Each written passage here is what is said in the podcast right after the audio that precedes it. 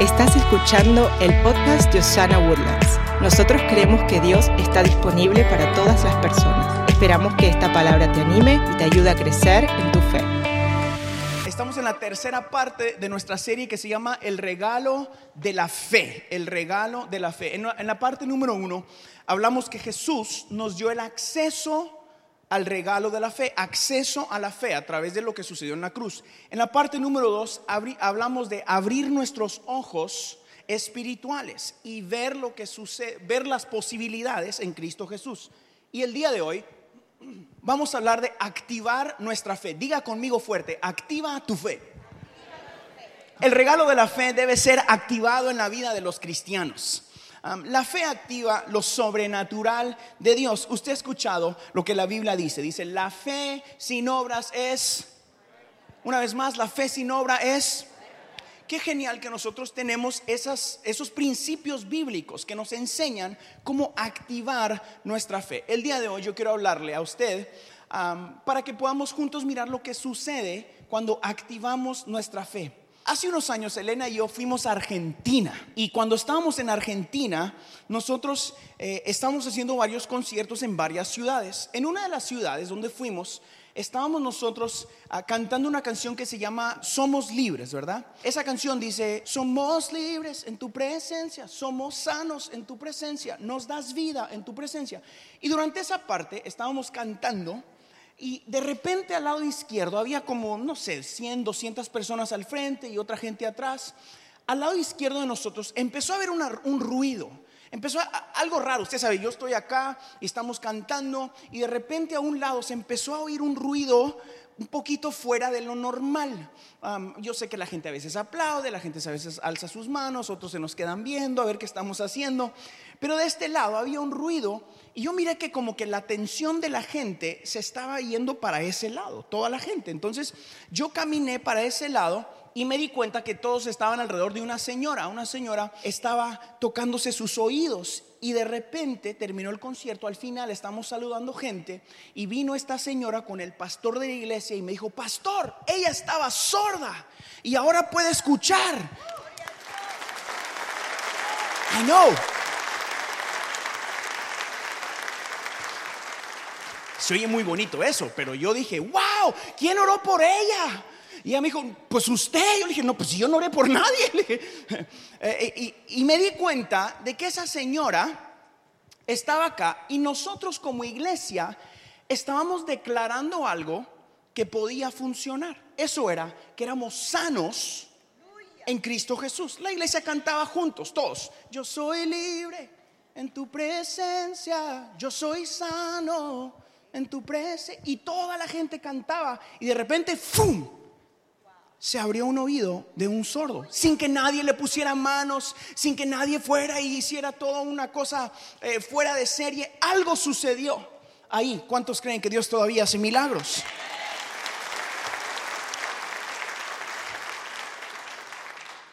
En ese momento, dentro de mí, mirando a la señora, yo empecé a preguntarle, porque le soy honesto, yo decía, wow, ¿en serio? Y ella me decía, sí, en serio. Yo no sé por qué me sorprendía tanto, porque era lo que yo estaba declarando, pero yo estaba, yo estaba sorprendido. Le decía, ¿qué sentiste? ¿Qué pasó? Cuéntame. Y ella me decía, tenía años, es más, me iban a operar porque mis oídos no funcionaban y tenía años de que se me cerró uno y me contó toda su historia y el Señor le arregló el oído ahí. Cuando nos fuimos al hotel esa noche con Elena, algo dentro de nosotros se activó. Porque dijimos, wow, esto puede suceder. Esto funciona. Lo que, lo que estamos hablando y lo que estamos diciendo sí funciona.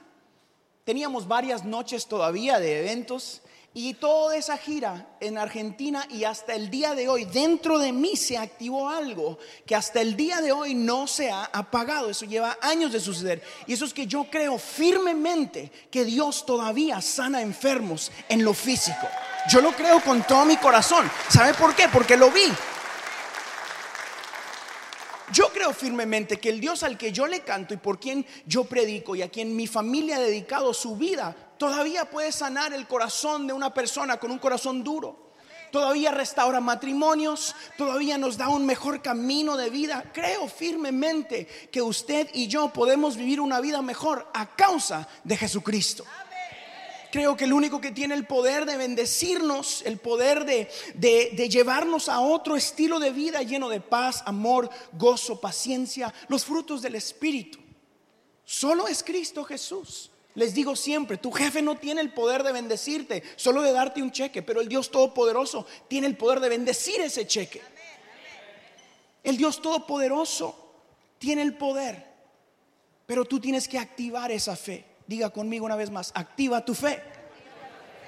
Desde ese día en adelante, Elena y yo viajábamos y cuando cantamos eso, yo siempre cuento este testimonio. Escuchen, una vez en Argentina, y le cuento a la gente para que active su fe y diga, yo quiero un milagro de parte de Dios. ¿Cuántos necesitan un milagro esta mañana de parte de Dios? Hombre, levante su mano así bien alto, diga, yo necesito algo de parte de Dios. ¿Sabe? Dios todavía hace milagros. Es más, parte de nuestra visión en Osana es decirle a usted, Dios está disponible. Pero la disponibilidad de Dios no no va a causar nada en tu vida si tú no estás disponible para Él. Cuando esas disponibilidades mutuas se juntan, se activa lo sobrenatural de Dios. Yo entiendo que en mi vida yo necesito el mover sobrenatural de Dios. Y usted y su familia también.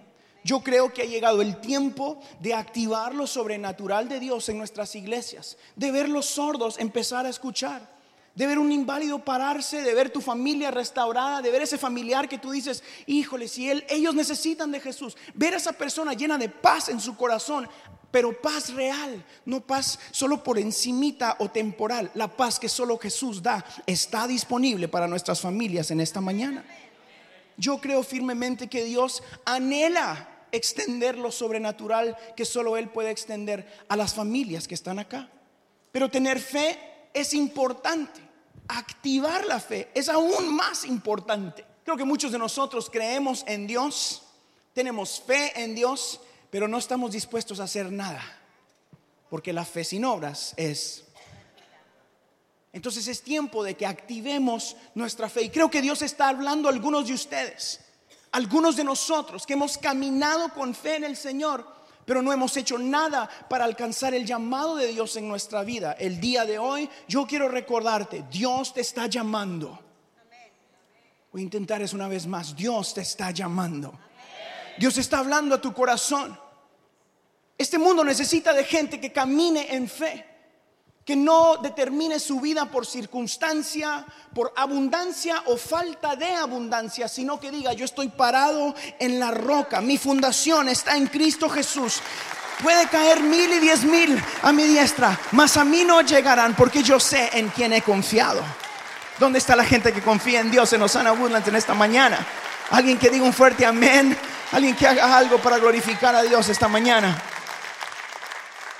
¿Sabes que tener fe en Dios no necesariamente es saber todo lo que va a pasar. Tener fe a veces incluye incertidumbre, pero no hay incertidumbre en saber de que nuestra fe está puesta en el Todopoderoso. Tener fe no es conocerlo todo, pero es saber que Dios todo lo puede, porque para nuestro Dios no hay nada imposible. Yo he creído en un Dios que hace lo imposible para el hombre posible porque un médico mira a un sordo y dice, no, así nació, así está, ya no hay nada que hacer. Quizás a ti te han dicho, ya no hay nada que hacer en tu matrimonio. Ya no hay nada que hacer en tus finanzas. Naciste pobre, tu papá fue pobre, vas a seguir siendo pobre. Y yo digo, no, mi Dios todo lo puede. Y Él anhela bendecirte a ti, a tus hijos y a los hijos de tus hijos.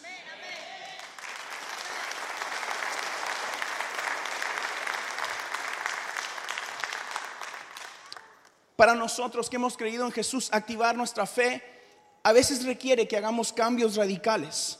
A veces requiere que cambiemos nuestra manera de hacer vida. A veces requiere que dejes tu zona de confort, que dejes tu zona eh, de, seguridad y que te pares en la plataforma de la fe. A veces es necesario creer un poquito más fuerte. A veces es necesario que permitas que Dios haga lo que quiere hacer con tus hijos. Que permitas que Dios haga lo que Él quiere hacer en tu casa, en tu trabajo, con tu negocio. Yo creo firmemente que Dios ha hecho muchas cosas en nuestra vida como familia o en mi ministerio Cuando empecé en la música, yo me acuerdo, hasta el día de hoy, yo los he contado, yo sé tocar como cuatro acordes y medio en la guitarra. Y el medio, porque me duelen los dedos, no le llego.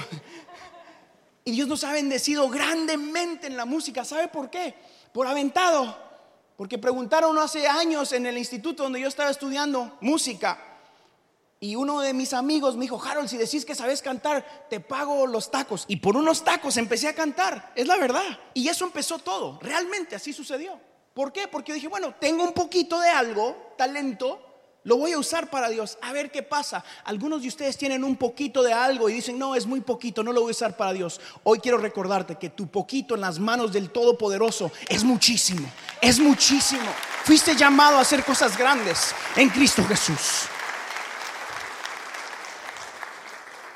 La, Biblia dice esto en segunda de Corintios, mire esto, pues vivimos por lo que creemos y no por lo que vemos. Diga eso conmigo en voz alta, por favor. Pues vivimos por lo que creemos y no por lo que vemos. ¿Saben? En la Biblia hay una historia que quizás hemos escuchado muchas veces. O si no, qué bueno porque se la voy a contar de todos modos. Es la historia del ciego Martimeo. Está, algo relatada, está relatada en el capítulo 10, versículo 46 al 52 del libro de Marcos. Yo quiero leerla todo y después lo vamos a, lo vamos a estudiar juntos, ¿ok? Esto es Jesús, está llegando al pueblo de Jericó. Quiero que me entienda el contexto. Jesús le dice a sus discípulos, está llegando el tiempo, se está acercando el tiempo donde Jesús iba a ser crucificado. Y él está en una barca y va de regreso hacia el pueblo que era Jericó. Cuando llega Jesús a Jericó, sucede lo que vamos a leer aquí en la Biblia. Versículo 46 dice, después llegaron a Jericó. Más tarde salió Jesús de la ciudad acompañado de sus discípulos y de una gran multitud. Un mendigo ciego llamado Bartimeo estaba sentado junto al camino. Al oír que él tenía, al, oír que el que venía era Jesús de Nazaret, se puso a gritar. Escuche lo que gritaba el ciego. Jesús, hijo de David, ten compasión de mí. Muchos lo reprendían para que se callara, pero él se puso a gritar aún más, Hijo de David, ten compasión de mí. Jesús se detuvo y dijo, llámenlo. Así que llamaron al ciego y le dicen, ánimo, levántate, te llama. Él, arrojando su capa, dio un salto y se acercó a Jesús. Jesús le pregunta, ¿qué quieres que haga por ti? Rabí o maestro, quiero ver, le respondió el ciego. Puedes irte, le dijo Jesús, tu fe te ha sanado. Al momento recobró la vista y empezó a seguir a Jesús por el camino. Quiero que me entienda, este ciego está al lado de la carretera, ¿ok? O al lado del camino y está sentado en el suelo. Me voy a sentar. Yo no sé cómo se sentaban los ciegos, pero pues usted imagínese. Estaba el ciego sentado, iba Jesús pasando por acá, el ciego tenía una capa, en esa época ellos pagaban un impuesto, ¿okay? pagaban al gobierno un permiso um, para estar en ese lugar y, pedir limosna o pedir ayuda. Entonces esa capa era la que el ciego usaba para protegerlo del sol, protegerlo de la lluvia y también lo identificaba lo identificaba como tener el permiso, era su permiso de trabajo, literalmente. Y está él sentado ahí, y quiero que usted me entienda lo que sucede. Él escucha, él no mira, y escucha que viene Jesús, ¿ok? Y tiene su capa y la gente, él no puede ver dónde está Jesús y empieza a gritar, Jesús, hijo de David, ten piedad de mí. Jesús, hijo de David, ten piedad de mí. Y la gente a su alrededor, porque veía una multitud alrededor de Jesús, dice la Biblia, empieza a decirle al ciego, shh, cállate, shh, cállate. Yo creo que esa historia se continúa repitiendo en la vida de las personas todavía. Cuando algunos de nosotros escuchamos que está el mover de Dios en una iglesia, en algún lugar, y corremos a nuestra fe, corremos a lo que necesitamos, mucha gente a nuestro alrededor empieza a decirnos, shh, cállate. ¿Le ha sucedido a usted? Empiezan a callar al ciego, le dicen, no grites, cállate ciego. Y aquí sucede que es lo primero que yo quiero animarlo. Si está escribiendo, saque su lapicero, como les digo todas las, saque su celular, saque algo y escriba esto. El primer punto que quiero enseñarles el día de hoy, que es el ciego, está ahí, la gente lo está callando y escriba usted número uno, punto. Usa lo que tienes. Cuando la gente empieza a callar el ciego, él empieza a usar lo único que tenía, era su garganta. Él no estaba mudo, él estaba ciego. Entonces dice que la gente se le acerca y le dice, cállate. Y el ciego dice la Biblia, aún más empezó a gritar, ¡eh! Jesús, Hijo de David, ten piedad de mí. Algunos de nosotros estamos ciegos financieramente, estamos ciegos en nuestros matrimonios, estamos ciegos espiritualmente y dejamos que la circunstancia, como ese ciego o lo que está a nuestro alrededor, nos diga, Shh, cállate, no corras a Dios y nos callamos. El día de hoy yo quiero animarte que como lo hizo Bartimeo, aún más clames al Dios que tiene el poder para sanarte.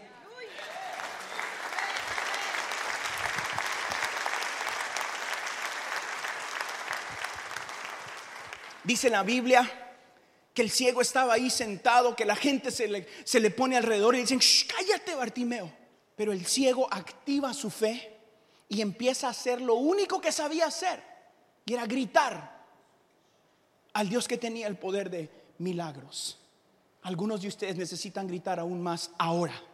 Porque has buscado de Dios y gritas por primera vez, Señor, ten piedad de mí. Y la circunstancia se pone peor. Tus hijos se pierden más, tu matrimonio sufre más. El día de hoy yo quiero recordarte lo que la Biblia dice en Jeremías 33:3 dice, "Clamad a mí y yo te responderé." Nuestro Dios todavía responde. Pero nuestro trabajo es clamar, clamad a mí. La Biblia dice que si clamamos Él responde, no que si nos quedamos callados ahí, no que si le escuchamos a la circunstancia. Número uno dijimos, usa lo que tienes. El ciego gritó. Él estaba ciego, pero no estaba mudo. ¿Qué tienes tú en tu mano para usar y clamar a Dios en esta mañana? ¿Qué estás gritando? ¿O te estás quedando callado cuando la circunstancia como en este ciego le dicen, Shh, cállate, deja de estar haciendo ruido ciego? Pero él clamó, su vista no funcionaba, pero su voz sí, él usó lo que tenía. Diga la liga en la par suya, usa lo que tienes. Me impresiona mucho que el ciego estaba ciego, pero pudo identificar quién venía. La Biblia no lo explica, pero yo quiero imaginarme y quiero que usted me ayude. Ese señor estaba conectado al mover de donde iba Jesús. ¿Quién vendrá por ahí? Él haber preguntado, ¿verdad? Oye, tal vez había un mudo ahí o había un, alguien que no caminaba. ¡Ey! Manco, mudo, ¿quién viene ahí? Cuéntame. ¿verdad? Y alguien le dijo, ahí viene Jesús. Él estaba cerca, lo cerca suficiente para darse cuenta dónde estaba el mover de Dios. Acércate al mover de Dios. Acérquese a algo, haga algo, haga algo, pregunte, busque, cante, sirva, lea, haga algo, pero aprenda más de Dios. Dios está disponible, pero usted tiene que hacer algo. Reconoce tu momento de gritar, eso es parte. Muchos de nosotros no reconocemos nuestro momento de gritar. Gritamos antes o después de que Jesús pasó. Muchos de nosotros gritamos fuera de tiempo o gritamos una vez, Señor, ayúdame. No, no, no funcionó, pastor. Es que usted sabe, a mí sí somos nosotros. No pelee por su bendición. Cuando la circunstancia diga, cállate ciego, no, que cállate, estoy ciego, no mudo. Jesús, hijo de David, ten piedad de mí. Él tenía una voz y usó lo que tenía. ¿Qué tienes tú en tu mano? Usa lo que tienes. Número uno, usa lo que tienes. Número dos, apunte conmigo por favor. No te desanimes. Escriba eso. No te desanimes. En el versículo 48, el ciego dice, dice la Biblia, aún más él se puso a gritar. Aún más. No permitas que tu circunstancia te calle. Grita aún más fuerte. Jesús está pasando en esta mañana en Osana Woodlands por aquí. Yo lo creo firmemente. ¿Sabe por qué lo creo? Escúcheme, escúcheme, esto es Biblia y no emocionalismo. Quiero que me entienda, la Biblia nosotros creemos que es la palabra viva de Dios. ¿Cuántos creen eso conmigo? Ok, la Biblia dice que donde hay dos o tres personas en su nombre, ok, no por una iglesia, no por un cantante, no por un predicador, dos o tres personas en su nombre que allí está la presencia del Dios Todopoderoso, su Espíritu. Jesús dijo, es necesario que yo me vaya para que se quede con ustedes mi Espíritu. El mismo Espíritu que resucitó a Jesús de los muertos está hoy en Osana Woodlands entre usted y yo, porque aquí vimos más de dos o tres personas en su nombre.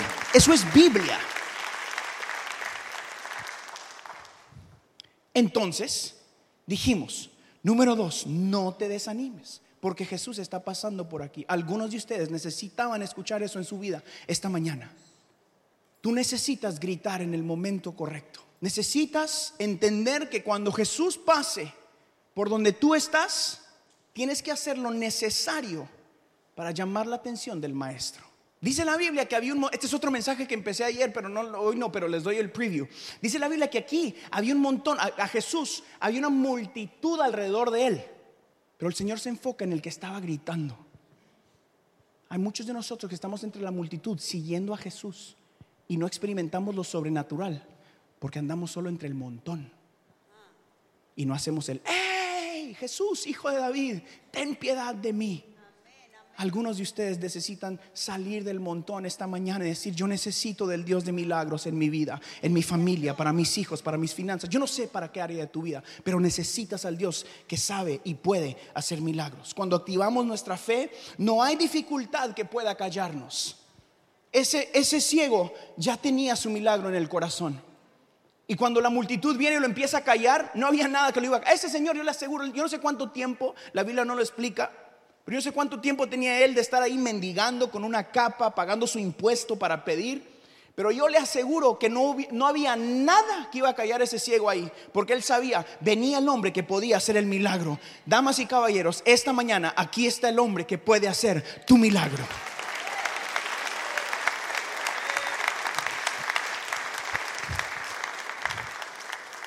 Y número tres, que es mi favorita de lo que sucede con este ciego el ciego suelta su capa. La capa representaba la seguridad del ciego. Era su trabajo, era su vieja identidad. Era lo que lo cubría del sol, lo que lo cubría de la lluvia. Del verso 49 en adelante, mire lo que sucede acá, miremos esto. Jesús se detuvo y dice, llámenlo. Quiero que entienda el orden de lo que sucede después de acá, que el orden es muy importante él está gritando, la gente lo trata de callar, continúa gritando y el versículo 49, mire lo que sucede aquí, Jesús lo manda a llamar, que él sigue estando ciego, porque aquí aún lo llaman todavía, llámenlo, así que llamaron al ciego, hasta ese punto el ciego todavía estaba ciego. Y después le dice, la misma gente que lo callaba, ¿verdad? Eso pasa mucho todavía en, en estos tiempos. Los mismos dicen, anímate, te llama el maestro. Ahora sí, ¿verdad? Les hubiera dicho yo. Y le dicen, ánimo, ánimo, levántate, te llama el maestro. Y mire lo que hace el todavía ciego. Él, aquí ya no le dicen el ciego, él, arrojando la capa, dio un salto y se acercó a Jesús. Cuando él está camino a acercarse a Jesús, ya no tiene la capa. Él estaba sentado y tira su seguridad, tira la vieja identidad tira su permiso de continuar mendigando. Y camina hacia Jesús. Pausa. Todavía está ciego. ¿Quién lo ayudó?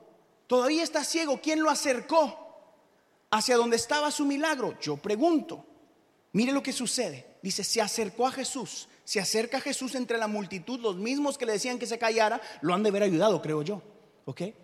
Llega él ahí, se encuentra con Jesús y todavía Jesús le pregunta, mire esto, ¿qué quieres que haga por ti? ¿Usted cree que Jesús no sabía que quería un ciego? Yo pregunto. Claro que Jesús quería, pero yo creo que hay una enseñanza, entendía lo que el ciego necesitaba. Yo creo que hay una enseñanza aquí. El ciego dejó su capa de seguridad, el ciego dejó su vieja identidad atrás. El ciego caminó como ciego hacia Jesús él tenía el milagro en el corazón, activó su fe y corrió hacia el Dios de milagros. Se pone frente a Jesús y todavía le pregunta, ¿qué quieres que haga por ti? Y luego el ciego le contesta, maestro, quiero ver. Y luego aquí funciona y aquí sucede el milagro. Jesús le dice, tu fe te ha sanado. Al momento, o sea, allí, recobra la vista y empezó a seguir a Jesucristo. Escúcheme por favor, muchos de nosotros queremos experimentar el milagro para seguir a Jesús. Jesús no quiere que tú lo sigas a causa del milagro, sino que lo sigas porque crees que Él puede hacer el milagro en tu vida. You gotta believe it. Tienes que creerlo, pero muchos de nosotros estamos sentados y Jesús nos llama, y dice, hey, corre al altar, quiero bendecir tu vida. Dices, bueno, pero eh, ese es mi pedazo donde yo pido a todos los demás ciegos, mancos, mudos que están acá, nadie tome mi lugar porque yo pagué mi impuesto. Y tenemos un plan B cuando corremos a Jesús. Hace unos días le dije a alguien, alguien me preguntó, ¿qué estás haciendo? ¿Cómo funciona? Le dije, yo no tengo un plan B. Creo que Jesús va a bendecir la iglesia. Creo que Jesús va a bendecir mi familia. Creo que Dios va a hacer lo que dijo que iba a hacer. No hay plan B.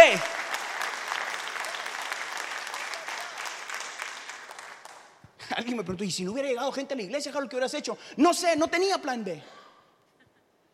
Dios tenía que hacer algo. Yo creo que algunos de nosotros estamos en ese momento donde llegaste al final de la carretera y dices, es izquierda o derecha, o vives por fe o vives por tu capa. O vives porque Dios te dijo que creyeras en Él o te detienes de tu vieja vida. Sigo siendo el ciego de la capa. En caso que el maestro no haga nada. ¿Le ha pasado? Pero creo que el tiempo ha llegado para algunos de nosotros que como este ciego decimos, ya no quiero la capa. Estoy cansado de estar ciego. Estoy cansado de estar mendigando. Estoy cansado de vivir sin la fe suficiente. Hoy activo mi fe, activo el regalo de la fe y ya no camino por lo que miro, sino camino por quien me está llamando, hacia dónde vas. Y escuchas la voz de Jesús y vas a un lado. Y escuchas y vas al otro lado. Alguien que bendiga a Dios más fuerte en esta mañana, por favor. Somebody's got to believe.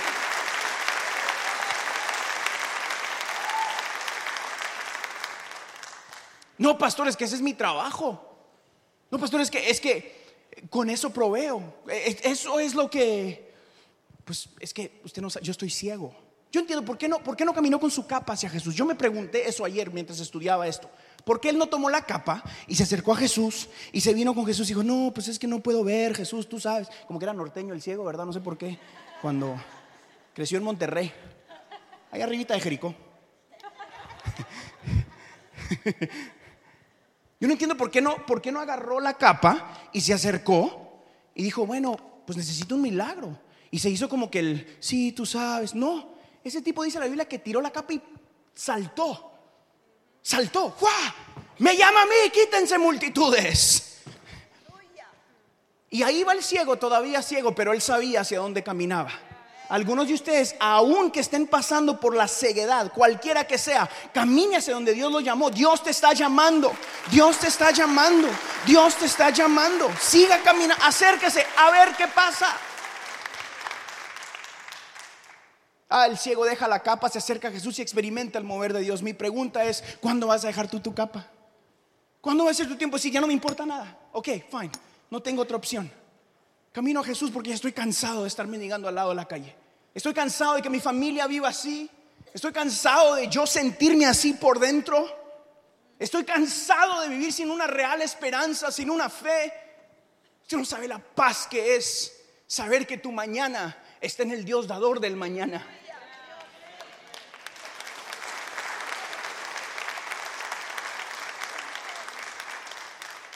Hay una paz sobrenatural que viene a la vida de nosotros, los que caminamos por fe. Hay una bendición sobrenatural para tus hijos. Hay una bendición sobre lo natural para tus nietos, porque estás sembrando en lo celestial y no en lo terrenal. Hay una bendición para aquellos de nosotros que decimos, yo haré todo lo posible en mis fuerzas, pero sé que al final de todo esto yo dependo del Dios Todopoderoso. Amigos, en esta mañana yo quiero invitarlos a que activemos nuestra fe en Cristo Jesús. La Biblia dice que si confesamos a Jesús con nuestra boca y declaramos que Él es el único Dios, no es necesario sentir nada, sino creer todo. Entonces y solo entonces puede el hombre y la mujer recibir la vida eterna. Porque sí, somos seres eternos. Y sí existe un infierno y no, no es en esta tierra. Y sí existe un cielo y no, tampoco es en esta tierra. Usted y yo, dice la Biblia, somos seres espirituales. Por lo tanto, nuestro espíritu necesita de un Salvador. Nuestra alma necesita de un Salvador. Y ese Salvador es Cristo Jesús.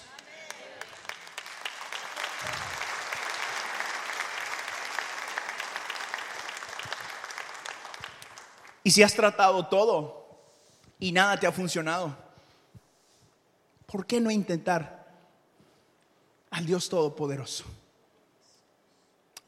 Al que ha estado sanando enfermos desde los tiempos de la Biblia y hasta hace unos años en Buenos Aires, Argentina, con mi esposa y conmigo. Y hasta hace dos meses aquí sanó el pulmón de tu papá, que los doctores decían que no funcionaba. Y mire esto, alguien ha recibido un milagro físico de parte de Dios, levante su mano, mire esto a su alrededor, yo quiero que usted crezca en su fe. Dios todavía hace milagros. Dios todavía hace milagros.